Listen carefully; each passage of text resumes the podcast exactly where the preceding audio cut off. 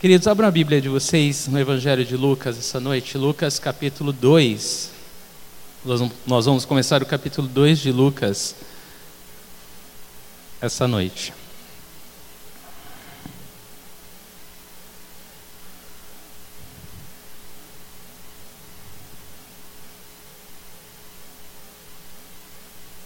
Lucas capítulo 2. Vamos orar. Pai, obrigado, Senhor, porque o Senhor nos trouxe, Senhor Deus, a esse lugar essa noite para nos reunirmos no Teu nome como igreja, como corpo de Cristo, Senhor, para buscarmos a Tua face, Senhor, te adorarmos, ó Deus, render louvores ao Teu santo nome e receber da Tua palavra, Deus, que nos fortalece, que nos purifica, que nos edifica, que nos transforma, Senhor.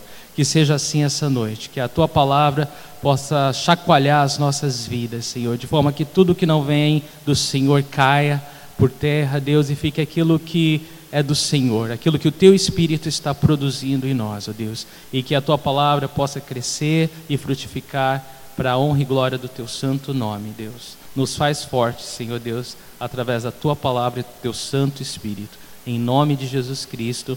Amém. Amém. Muito bem, queridos. Uh,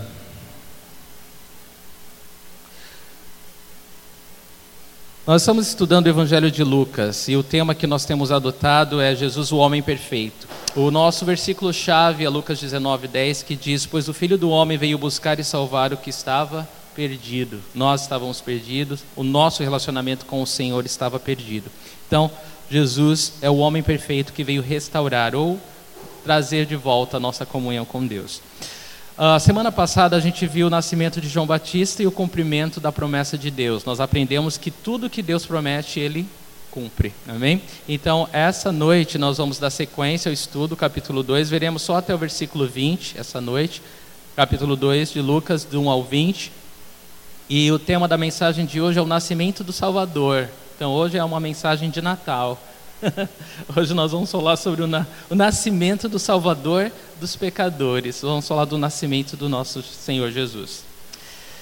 E nós vamos falar um pouquinho da época que Jesus nasceu também, né? Mas eu queria só meditar com você numa frase bem, bem interessante. Ao nascer, ele era frágil como um bebê e ainda assim poderoso como Deus. Não tenho autor porque foi eu mesmo que inventei isso aqui.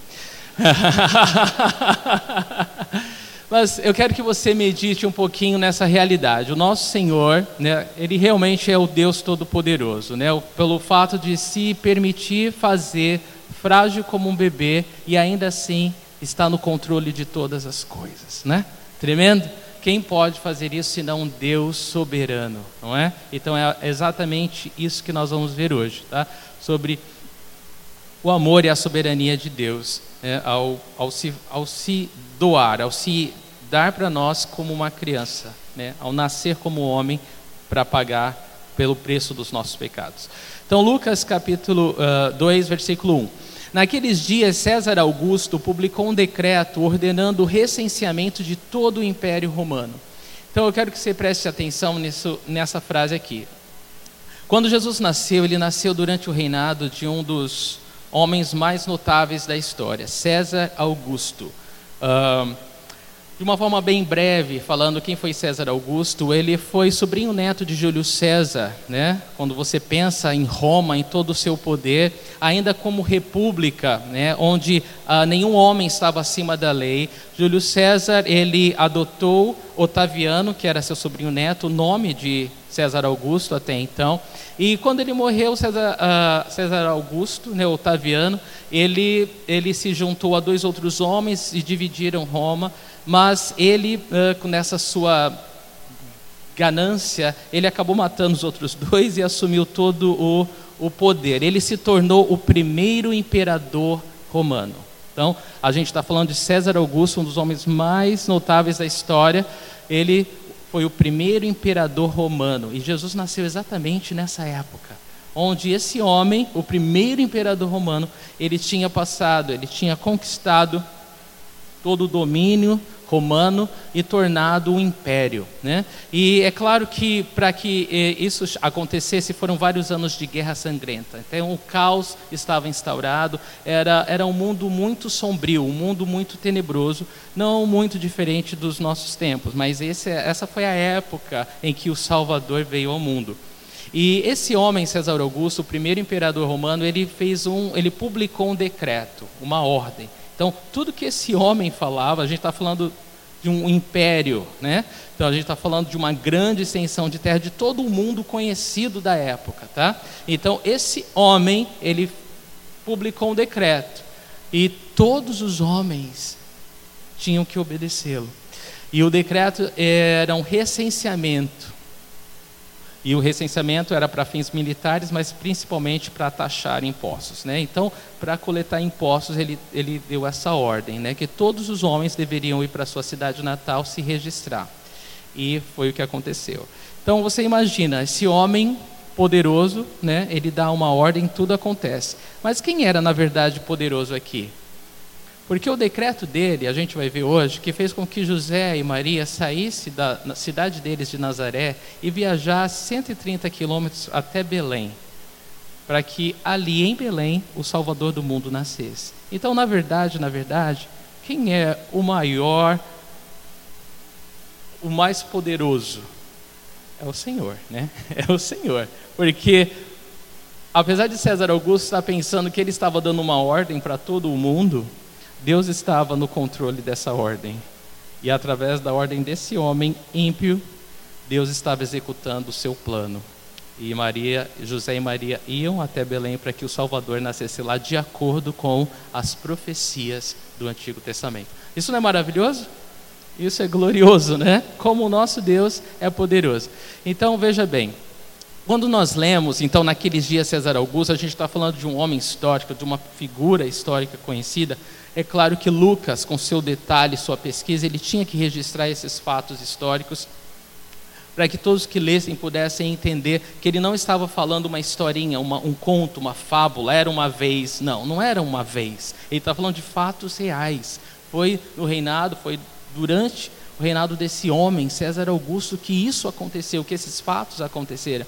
E isso não era um mito, não, tá, não estamos falando de uma mitologia né, romana, grega, ou sei lá, egípcia, a gente está falando de fatos reais. Não estamos falando de Zeus e Apolo no Monte Olimpo. Não, a gente está falando de algo que verdadeiramente aconteceu. Amém? E isso é maravilhoso. Então, eu vou falar um pouquinho da realidade do mundo, tá? Que Jesus nasceu. Uh, lembrando do tempo de guerra, de caos e de violência, a, a violência e a imoralidade estavam tomando conta, tá? Só para você saber. Eu vou ler bem rapidamente, você acompanha comigo. Haviam 20 anos consecutivos de guerra civil, fazendas abandonadas, cidades saqueadas e sitiadas, as riquezas tinham sido roubadas, a administração estava falida, a proteção era inexistente, ladrões tornavam cada rua insegura à noite. Bandidos percorriam estradas, sequestravam viajantes e os vendiam como escravos. O comércio diminuiu, o investimento parou, as taxas de juros subiram e os valores das propriedades caíram. Lembra alguma coisa, gente? A moral que havia sido afrouxada pela riqueza e pelo luxo não havia sido melhorada pela miséria e pelo caos. Roma estava cheia de homens que perderam o equilíbrio econômico e depois a estabilidade moral. Soldados haviam aprendido a aventura de matar Homens desesperados por verem suas poupanças sendo consumidas por impostos e pela inflação da guerra, e mulheres tontas com a liberdade multiplicando divórcios, abortos e adultérios. Nós estamos falando de um tempo real. Né? Esse era o mundo que o nosso Salvador nasceu. E não muito diferente dos nossos tempos de hoje. Tá? Então, César Augusto estava no poder, ele dá esse decreto, e o versículo 2 nos diz que este foi o primeiro recenseamento feito quando Quirino era governador da Síria. Então, nesse versículo 2, Lucas ele dá mais um fato histórico importante para nós, estudantes da Bíblia. Ele fala que tudo isso aconteceu quando Quirino era governador da Síria. E Síria ele está falando de uma região próxima da Galiléia, na parte norte de Israel, onde José e Maria estavam, na cidade de Nazaré. Então, é, eles estavam nesse distrito, nessa região abaixo de Quirino, né? E tudo isso, é claro, dentro do grande Império Romano, respondendo à grande ordem do imperador César Augusto. Então, esse foi o primeiro recenseamento. É claro que Roma teve vários censos, vários recenseamentos, mas Lucas tem o, o cuidado de registrar que esse foi o primeiro deles. Versículo 3: E todos iam para a sua cidade natal a fim de alistar-se. Então, todos iam para a cidade natal. A cidade natal é a cidade onde nasceram. Então, esse era um decreto para os homens, eles tinham que se alistar. Né? E então, José tinha que ir para a sua cidade natal a fim de se alistar. Ele tinha que sair de Nazaré, no norte de Israel, e ir para Belém, no sul. Assim José também, versículo 4, assim José também foi da cidade de Nazaré da Galiléia para a Judéia, para Belém, cidade de Davi, porque pertencia à casa e à linhagem de Davi. Então, como José era de Belém, da casa, da cidade de Davi. A cidade de Davi é conhecida como Belém. E, e José pertencia à linhagem de Davi, do rei Davi. Uh, ele tinha que ir para Belém. E essa viagem era de 130 quilômetros, não era uma viagem né, curta, porque eles não tinham automóvel. Então, era uma viagem considerável. A gente pode pensar daqui até o local do retiro, né, Guararema, cerca de 130 quilômetros por aí. Então, é, ele, ele foi, ele simplesmente foi, ele tinha que ir. Era uma viagem custosa, levava tempo, mas era uma ordem, ele tinha que ir se alistar, se registrar. Mas falando de Belém, é, algo interessante sobre a cidade de Belém. O nome Belém significa casa do pão. É o lugar ideal para o pão da vida nascer, não é? Casa do pão, né? Foi onde Jesus nasceu. Jesus nasceu em Belém, a casa do pão, o pão da vida nasceu na casa do pão. A morte, é, é, na herança histórica dessa cidade, no Antigo Testamento, é, está registrado a morte de Raquel e o nascimento de Benjamim, que foi seu filho, o casamento de Ruth e as façanhas do rei Davi. Mas o que é mais interessante dessas observações? Benjamim significa filho da mão direita e Davi significa amado. E quem é Jesus? Jesus é o amado filho de Deus, né? A destra de Deus. Então, tudo isso tem a ver com Jesus. No versículo 5 de Lucas diz que ele foi a fim de alistar-se com Maria, que lhe estava prometida em casamento, esperava um filho. Quem deveria alistar-se? Os homens. José deveria se alistar. E por que que aqui fala que Maria foi com ele? Primeiro, ela estava grávida. Era uma viagem longa, né, para a época, e ele não poderia deixá-la só. Ela estava esperando um filho, né? E aqui você veja que é dito que ela estava prometida em casamento, ou seja, eles não eram casados ainda, mas eles estavam prometidos. Ela era prometida dele, eles eram noivos e eles iam casar, mas ela estava grávida. Imagina o que isso não repercutia na cidade de Nazaré né, como as línguas, as más línguas, estavam falando de Maria. Né? Olha, nem casou ainda, olha o bucho dela, né? alguma coisa assim. Então, José, pensando em proteger Maria, ele falou: Olha, eu vou ter que fazer essa viagem, mas eu vou levar você comigo. Eu não vou te deixar aqui sozinha, não. Né? Então, Maria, ela, ela vai com José nessa viagem, né? E não é dito que ela estava já prestes a dar à luz até então, né? Acredita-se que talvez não estivesse tão próximo, mas com a viagem, né, as, o, o, o, processo deve ter acelerado, né, para a criança nascer. Mas tudo estava cronometrado perfeitamente com o tempo de Deus, né? Então José leva Maria consigo e aí eles vão de Nazaré até Belém. Lucas uh, ah, 2, versículo 6 diz que enquanto estavam lá, chegou o tempo de nascer o bebê. Então veja só como Deus estava no controle de todas as coisas, né? o tempo perfeito. Quando José e Maria chegaram em Belém, então chegou o tempo da criança nascer. Incrível, né? Como que você faz um casal sair né, de Nazaré sem planos para viajar? Para ir até Belém, para que o Salvador do mundo nascesse ali. É só usar o imperador da época.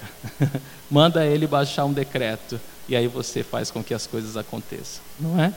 Então, chegando lá em Belém, foi o tempo de nascer o bebê. Então, o bebê nasce. Então, esse momento, ele parece simples, né? A gente lê o versículo 6, então, enquanto estavam lá, chegou o tempo de nascer o bebê. Parece tão simples, mas as profecias de Deus estavam se cumprindo nesse momento. Então, a gente precisa parar e entender isso. A salvação de Deus estava chegando à terra. Algo incrível estava acontecendo. Esperança para o pecador que estava separado de Deus para sempre. Agora, agora o Salvador do mundo estava chegando à terra para pagar o preço dos pecados da humanidade. Então, algo maravilhoso prometido por Deus estava se realizando. Um tempo planejado por Deus antes da fundação do mundo, né? O tempo que o Deus entregaria seu filho para que ele pudesse se dirigir à cruz e pagar ali o preço dos nossos pecados. Bom, então eu separei as profecias do Antigo Testamento que nos dizem que nos, como Deus já havia planejado isso, tá? Então, olha só, Deus ele já havia prometido que o Salvador seria um homem, não seria um anjo, tá? Então, Gênesis 3:15 a gente lê: "Porém inimizade entre você e a mulher, entre a sua descendência e o descendente dela. Este lhe ferirá a cabeça e você lhe ferirá o calcanhar." Essas são as palavras de Deus para quem? Para a serpente, né? Deus falou para a serpente: "Olha, eu vou pôr inimizade entre você e a mulher, e entre a sua descendência e o descendente dela.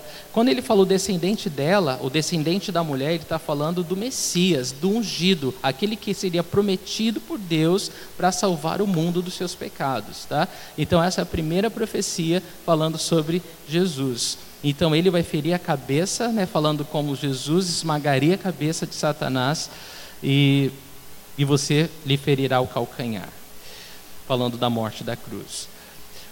Uh, Gênesis 12, 2 e 3 fala que o Salvador seria um judeu e não um gentil, tá? teria que ser da nação de Israel. Olha só, Gênesis 12, de 2 a 3. Farei de você um grande povo, essas são as palavras de Deus a Abraão, por meio de quem Deus criou a nação judaica. Farei de você um grande povo e o abençoarei. Tornarei famoso o seu nome e você será uma bênção. Abençoarei os que o abençoarem e amaldiçoarei os que amaldiçoarem. E por meio de você todos os povos da terra serão abençoados. Como que todos os povos da terra podem ser abençoados através de Abraão? Por meio de Jesus Cristo, que viria né, da nação de Israel, certo? Então, Jesus Cristo é aquele que abençoa todos os povos da terra. O Salvador, ele também deveria ser da tribo de Judá. Apesar de Jacó ter 12 filhos, eh, Deus já havia falado que o Salvador, ele viria da tribo de Judá. Gênesis 49, 10. O cetro não se apartará de Judá, nem o bastão de comando de seus descendentes, até que venha aquele a quem ele pertence, e a ele as nações obedecerão. Então, muito bem, o trono seria de alguém da tribo de Judá, e esse daí é, é aquele que o bastão de comando nunca vai deixá-lo. E a ele as nações vão obedecer, falando de Jesus. E também fala que não só da tribo de Judá, mas especificamente da família de Davi. Então, segundo Samuel 7,16, nós lemos: Quanto a você, sua dinastia e seu reino permanecerão para sempre diante de mim. O seu trono será estabelecido para sempre. Como que o trono de Davi seria estabelecido para sempre? Por meio do seu descendente, Jesus Cristo, o Salvador do mundo. E não só isso, o Salvador seria nascido de uma virgem. Isaías 7,14 diz que por isso o Senhor mesmo lhes dará um sinal. A virgem ficará grávida e dará à luz um filho e chamará Emanuel, que quer dizer Deus conosco. Então teria que nascer de uma virgem exatamente como Maria o Salvador nasceria em Belém, a cidade de Davi. Isso está no, uh, no livro do profeta Miqueias, capítulo 5, versículo 2. Diz lá: Mas tu, Belém Efrata, embora pequena entre os clãs de Judá, de ti virá para mim aquele que será o governante sobre Israel. Então, quando nós lemos aqui em Lucas capítulo 2 que chegou o tempo do menino nascer, nós, estamos, nós temos que entender que isso foi predito, isso foi profetizado, Deus já havia planejado esse momento na história. há muito tempo antes, desde o passado eterno. Isso nos faz crer no que, gente? Jeremias 1, 12. Pois estou vigiando para que a minha palavra. Estou vigiando para que a minha palavra. Amém. A palavra de Deus, ela se cumpre. Ela tem que se cumprir. Porque ela não é palavra de homem, mas é palavra de Deus. Amém? Versículo 7. E ela deu à luz o seu primogênito, envolveu-o em panos e o colocou numa manjedoura, porque não havia lugar para eles na hospedaria. Então, de uma forma tão simples, ele fala de um acontecimento tão grande, né? Ela deu à luz ao seu primogênito. Então, Maria ela deu à luz ao seu filho, seu primeiro filho, seu primogênito. Isso nos leva a entender que Maria teve outros filhos. E é uma, um bom estudo para vocês fazerem em casa quais são os outros filhos de Maria. Né? Com José, claro, porque logo depois que Jesus nasceu, Salvador nasceu, ela pôde se casar com seu marido né? e ter seus filhos, constituir sua família. E vocês podem pesquisar quais são os irmãos e as irmãs de Jesus. Então ela deu à luz o seu primogênito, envolveu em panos, que era o hábito da época, né? As crianças recém-nascidas elas eram embrulhadas em tiras longas de pano para que elas pudessem ser protegidas e fortalecidas, e o colocado numa manjedoura. A palavra para manjedoura é tão bonitinha, manjedoura. Você lembra dos cartões de Natal e vê os presépios? É a coisa mais linda, né? Uma criança num, num bercinho dourado. Mas não era nada disso. Na verdade, a palavra para manjedoura é uma, um coxo de alimentação de animais, ou seja, é uma calha. Imagina uma calha ou um coxo onde os animais, você põe a ração para os animais comerem, e era ali que Jesus foi colocado. O Rei dos Reis, o Filho de Deus, né? a pessoa mais importante do universo, ela foi colocada numa calha, num coxo de alimentação de animais porque não havia lugar para eles na hospedaria. Aí você pode perguntar, mas Davi estava indo para a cidade natal dele, ele estava indo para Belém. É claro que em Belém ele tinha familiares, ele tinha pessoas lá, exatamente isso. A palavra hospedaria, ela não quer dizer apenas um lugar, uma, um hotel, onde as pessoas ficariam alojadas. Não, está falando é, uma casa que pudesse acolhê-los. a gente está lendo na palavra de Deus que o rei dos reis nasceu num, num lugar onde ficavam os animais, porque não tinha uma casa que pudesse acolhê-lo. Não havia lugar para o Salvador. Então, Maria deu a luz ali, num lugar. E algo interessante que a gente sempre fala, né, o lugar onde os animais ficavam como um estábulo bonitinho de madeira, né, cercadinho, mas não necessariamente era assim na época, tá? Os animais ficavam em lugares fechados como cavernas, grutas, essas coisas assim. E, e provavelmente foi numa caverna assim que Jesus nasceu, tá bom? O Rei dos Reis, o Deus Todo-Poderoso. Então, é só relembrando, né, na simplicidade da narrativa de Lucas, fatos tão grandes e extraordinários acontecendo. Às vezes a gente enfatiza tantas coisas pequenas, né? Ah, principalmente se lê no Face, às vezes um nada, né? se faz um, uma grande coisa do nada, mas quando Lucas conta do maior acontecimento do universo de uma forma tão simples, né, tão objetiva. Isso é, é maravilhoso. Então não havia lugar para o Rei dos Reis nascer, o mundo estava ocupado demais para recebê-lo. Então, os homens estavam viajando, as crianças estavam brincando e as mulheres provavelmente fofocando ao lado do poço. Né? E ali estava né, o Salvador do mundo, o reino de Deus havia chegado entre nós. No versículo 8 de Lucas, a gente lê que haviam pastores que estavam nos campos próximos e durante a noite tomavam conta dos seus rebanhos. Então, olha só que interessante. Nesse momento, nasceu o Salvador. E uh, haviam pastores que estavam nos campos próximos né, daquele lugar durante a noite, tomando conta dos seus rebanhos e aí alguma coisa grande vai acontecer. No versículo 9 nós lemos: E aconteceu que um anjo do Senhor apareceu-lhes, e a glória do Senhor resplandeceu ao redor deles e ficaram aterrorizados. É claro que esses pastores estavam lá cuidando seus rebanhos à noite, numa noite qualquer, né? eles não tinham a mínima ideia do que iria acontecer, e de repente aparece um anjo do Senhor e a glória do Senhor resplandece ao redor deles. Deus, imagina a glória de Deus é, brilhando ao redor deles, era alguma coisa uh, que eles nunca tinham visto na sua vida. E eles ficaram, é claro, toda vez que a gente vê um anjo aparecendo na palavra, com medo, né? aterrorizados eles ficaram. Então, bom, o que, que é isso? Vamos morrer agora, provavelmente. Mas uh, eu tenho algumas perguntas para fazer. Por que pastores de ovelhas? Né? Uh, é interessante que os pastores eles não tinham uma boa reputação, eles não eram muito confiáveis, né? E eles eram marginalizados pelos pelos judeus porque eles, eles, o tipo de trabalho deles é, tornavam eles impuros e faziam com que eles ficassem afastados do templo por semanas. Então, não era a melhor classe se você quer anunciar um, o nascimento do seu filho, né?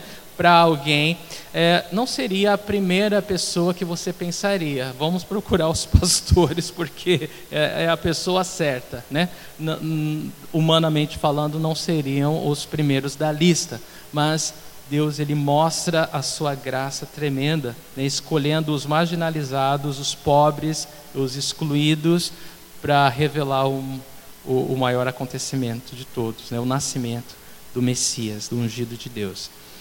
E provavelmente esses pastores que ficavam próximos a Belém, eles pastoreavam além dos seus próprios rebanhos, os rebanhos uh, do templo, dos, dos animais que eram oferecidos em sacrifício para o templo. Então é, é, interessante guardar essa informação no coração. Né? Os cordeiros que eram sacrificados uh, eram tomados conta por, eram, é, eram tomados conta por esses pastores.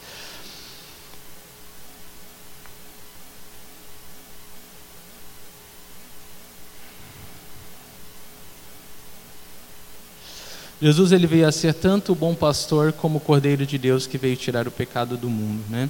E eu acredito que mais aterrorizado, não vamos dizer aterrorizado, mas espantados devem ter ficado os anjos quando viram o Criador nascendo como uma criatura. Pare e pense, não é? Eles conheciam o Senhor.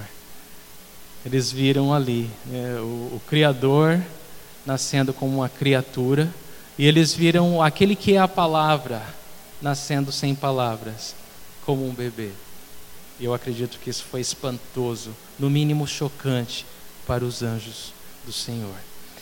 2 Coríntios 8, 9, nós lemos: Pois vocês conhecem a graça de nosso Senhor Jesus Cristo, que sendo rico se fez pobre, por amor de vocês, para que por meio de sua pobreza vocês se tornassem ricos. E 1 Timóteo 3,16: Não há dúvida de que é grande o mistério da piedade. Deus foi manifestado em corpo, justificado no espírito, visto pelos anjos, pregado entre as nações, crido no mundo e recebido na glória.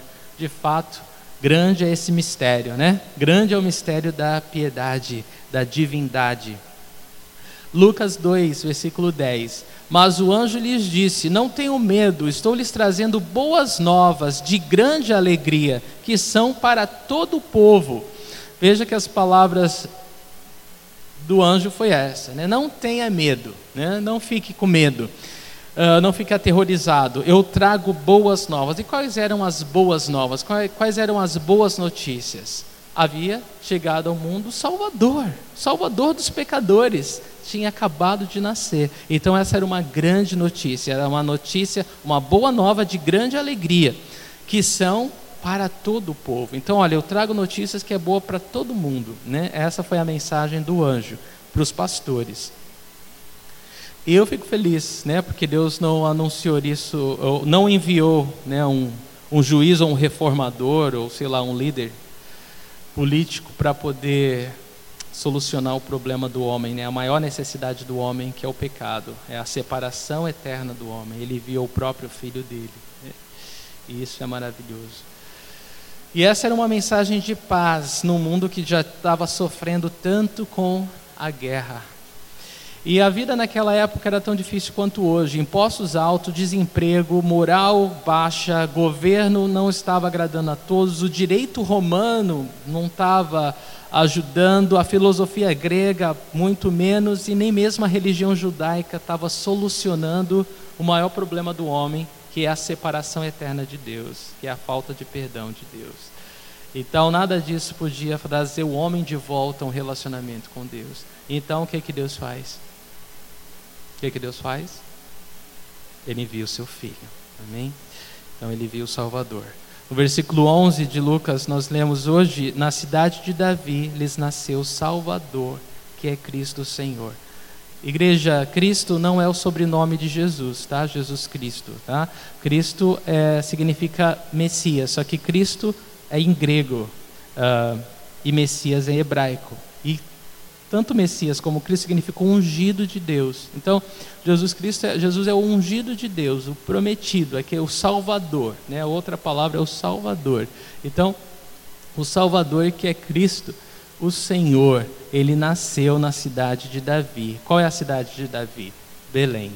Então o anjo anuncia para eles que o Salvador, o ungido, prometido de Deus para salvar o mundo dos seus pecados, tinha acabado de nascer.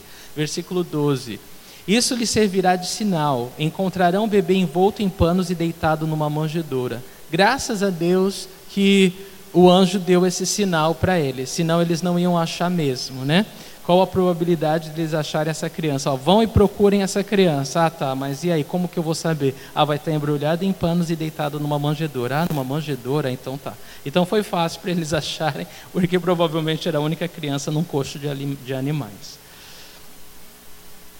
um sinal improvável desse né, tinha que ser dado mesmo. Lucas, versículos de 13 a 14. De repente, uma grande multidão do exército celestial apareceu com o anjo, louvando a Deus e dizendo: Glória a Deus nas alturas e paz na terra aos homens, aos quais ele concede o seu favor. Então, veja que assim que o anjo anunciou o nascimento de Jesus, uma multidão, uma grande multidão do exército celestial. Você imagina assim milhares e milhares de anjos agora, tá?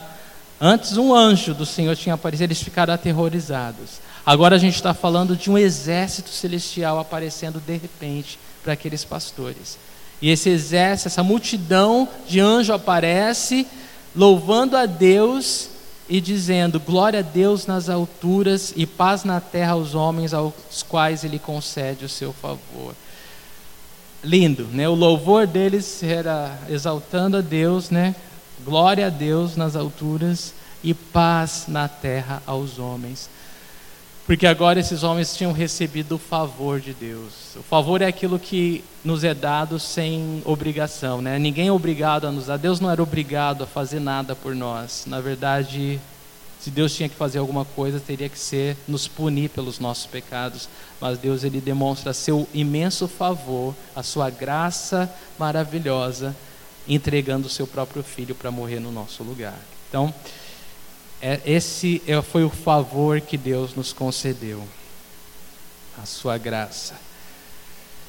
Então, olha só, a verdadeira paz estava sendo proclamada por uma multidão de anjos, da mesma forma que eles eram carentes pela paz de Deus.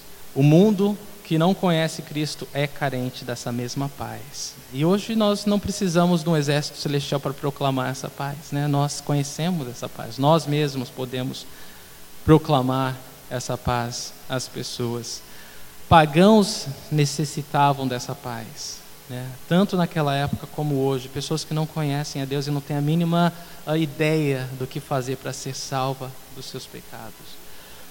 Um filósofo disse: enquanto o imperador pode dar paz da guerra na terra e no mar, ele não pode dar paz à alma, pela qual o homem anseia mais até do que a paz exterior. Então, muito mais do que a paz das batalhas, das guerras, o homem, o ser humano, ele tem necessidade de ter paz onde? Na alma, né?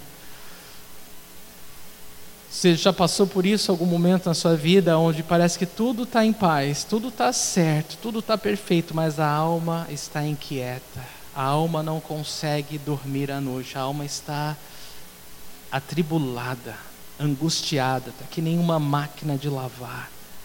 Precisa de paz, precisa de paz. Então, essa paz que, que foi anunciada, essa paz que Cristo veio trazer, é a paz que o mundo não pode nos dar, é a paz que excede o entendimento, é a paz que nos preenche a alma. A palavra judaica shalom, que significa paz, é muito mais do que uma trégua, que é paz, falta de guerra. Não é isso que quer dizer essa paz. Shalom significa bem-estar, saúde, prosperidade, segurança e plenitude. É quando a gente fala a paz do Senhor, meu irmão. É que essa paz de, que só Cristo tem, que só Cristo daqui preenche, que satisfaz, né, que é plena, que guarda o coração, que tranquiliza a alma. Essa é a paz que Cristo veio nos trazer. Essa é a paz que saudamos uns aos outros. Lucas 2, versículo 15. Quando os anjos os deixaram e foram para os céus, os pastores disseram uns aos outros: Vamos a Belém e vejamos isso que aconteceu e que o Senhor nos deu a conhecer. Então, assim que os anjos foram embora, os pastores falaram: é hora da gente ir, vamos agora. Vamos agora. Você percebe nas palavras dos pastores uma urgência? Vocês percebem? Vamos a Belém. Tipo, vamos arrumar alguém para cuidar dos rebanhos, deixa para lá tudo isso, a gente vai para Belém. E, e a, a, eles estavam próximos a Belém, Belém ficava aos arredores de Jerusalém, por isso que eles cuidavam dos, dos rebanhos do templo também. Então eles precisavam ir até Belém, eles estavam dispostos a fazer isso, porque o que tinha acontecido com eles ali era incrível, era alguma coisa que eles nunca tinham experimentado na vida. Um exército celestial, né, louvando a Deus, é, um anjo do Senhor aparecendo, falando que o Salvador tinha acabado de nascer. Então eles precisavam ir e ver. Versículo 16: Então correram para lá e encontraram Maria e José e o bebê deitado na manjedoura. Então eles conseguiram, eles procuraram pelo sinal e eles acharam. O bebê estava deitado na manjedoura. Ele encontrou Maria e José. É interessante que quando, ah, no versículo que nós lemos do nascimento, não fala que José estava lá para ajudar Maria. Provavelmente é, ele, ele, ele estava, né, mas não é, não é dito. Então pode ser que Maria tenha dado a luz sozinha, né, não só longe da família né, e de alguém para ajudar, mas talvez longe de José também. Mas eles encontraram, quando chegaram lá, Maria, José e o bebê deitado na manjedoura. Versículo 17. Depois de o verem, contaram a todos o que lhes fora dito a respeito daquele menino. Então, eles viram com seus próprios olhos e testificaram: a palavra do anjo é verdadeira. Aqui está uma criança improvável, né? um bebê enrolado em panos dentro de um coxo de animais. E, e, assim que eles o viram, eles contaram a todos o que lhes fora dito a respeito daquele menino. Então, o que, que eles falavam para as pessoas? Nasceu o Salvador. O Salvador nasceu, nasceu em Belém. E estava num coxo. E eles começaram a contar que o Salvador nasceu, o Salvador nasceu. E eles contaram a quem? A todos. Eles se tornaram os maiores evangelistas do momento. Eles contaram a todos o que tinha acontecido. Incrível, né? Simples pastores Versículo 18: e todos, os que o, e todos os que ouviram o que os pastores diziam ficaram admirados. Meu Deus, como isso aconteceu aqui? Isso é incrível. As pessoas ficaram admiradas que o Salvador havia chegado naquelas condições, naquele momento né, do, do mundo. Isso trouxe muita esperança para os corações, né? isso trouxe muita muita alegria para aqueles que ouviam. Era um, uma esperança, um novo horizonte. Né? Incrível. Então, Deus, para mostrar que não faz acepção de pessoas, Ele revelou esse mistério né, do nascimento de Jesus a pastores e a sábios né, do Oriente a pobres e a ricos, a indoutos e astrônomos, a judeus e a gentios, a próximos e a distantes. Então todos foram noticiados, informados desse grande acontecimento. O Salvador dos pecadores tinha nascido. Lucas uh, 2, versículo 19, diz que Maria, porém, guardava todas essas coisas e sobre elas refletia em seu coração.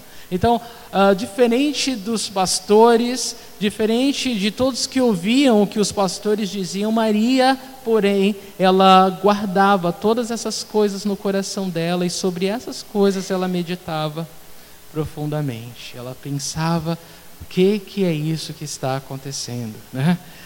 O que, que está acontecendo? O que, que me trouxe para esse lugar? Foi o imperador? Foi a ordem dele? Foi quando eu decidi fugir daquelas línguas malditas lá de Nazaré? Não, é, é, é, Deus, Deus está movendo as coisas, a vontade de Deus está se realizando. Isso devia ter deixado ela maravilhada. E ela meditava, porque aquilo tudo estava acontecendo com ela. Era um misto de emoções, um misto de acontecimentos, um misto de. Uma, uma, uma loucura, uma montanha russa devia estar a alma de Maria nessa época. Então ela refletia no seu coração. Né? A maravilha de muitos era uma emoção transitória. Esse lembrar e meditar de Maria era um hábito permanente. Você vê que em várias passagens da Escritura ela estava guardando essas coisas e meditando no coração. Ela tinha bons motivos para meditar, né? afinal, tudo isso estava acontecendo com ela. E uma lição para nós é que Deus ele trabalha através de todos os tipos de pessoas e todos os tipos de circunstâncias. Você acredita nisso? Todos os tipos de pessoas. Ah, aquela pessoa é chata, aquela pessoa é difícil, aquela pessoa é isso, aquela pessoa é aquilo. Deus está usando essa pessoa. Pode não entender como ainda, mas Deus está usando que Ele está no controle de todas as coisas. Ah, mas a situação agora está muito difícil. Não, nunca teve tão difícil como agora. Tem situação difícil demais para Deus? Não. Tem situação impossível? Tem situação.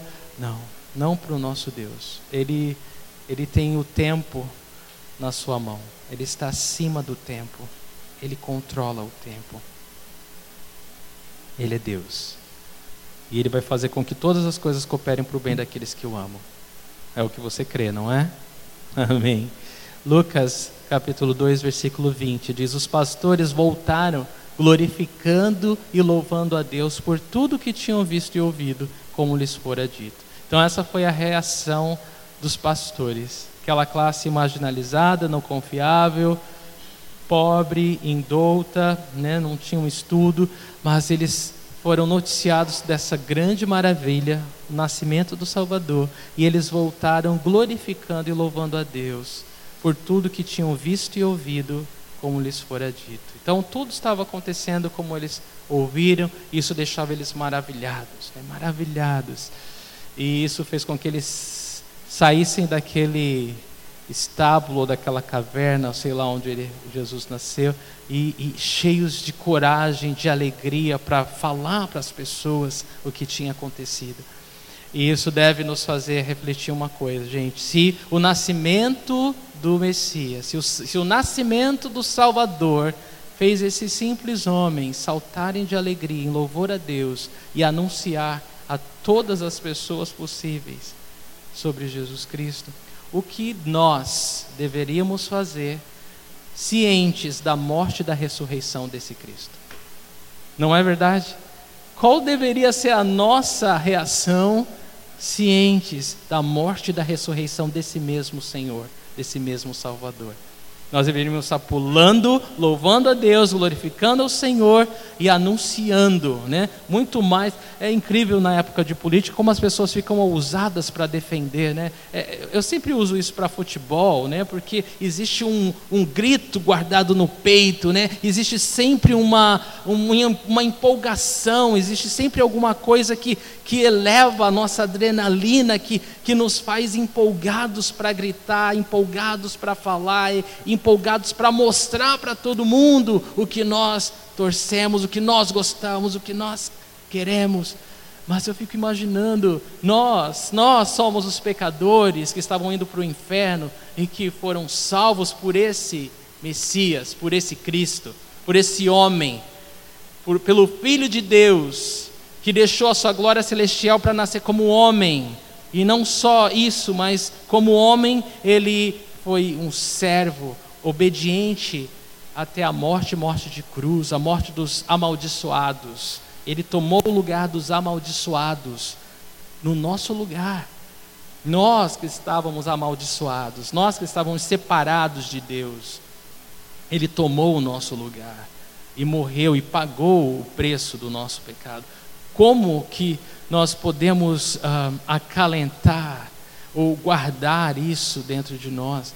Nós deveríamos, muito mais do que esses pastores, louvar a Deus, glorificar a Deus e anunciar aos quatro cantos do mundo que Jesus Cristo é Deus, que Jesus Cristo é o Filho de Deus que morreu para nos salvar dos nossos pecados. Amém. Então fica aqui essa essa repreensão à nossa preguiça, indiferença e ingratidão. Se o nascimento de Cristo teve tal impacto sobre eles a ponto de fazê-los sair do estábulo, quanto mais poderosa deveria ser a nossa reação diante da morte e ressurreição do nosso Cristo. Então, isso para nós é, é a lição de hoje. É a lição de hoje. Como nós vamos reagir? Nós vamos reagir como os pastores foram tão agraciados. Quem eram eles? Eles eram considerados nada, mas foram alcançados pela graça de Deus. Será que nós podemos, né, de alguma forma, nos alegrar como eles hoje?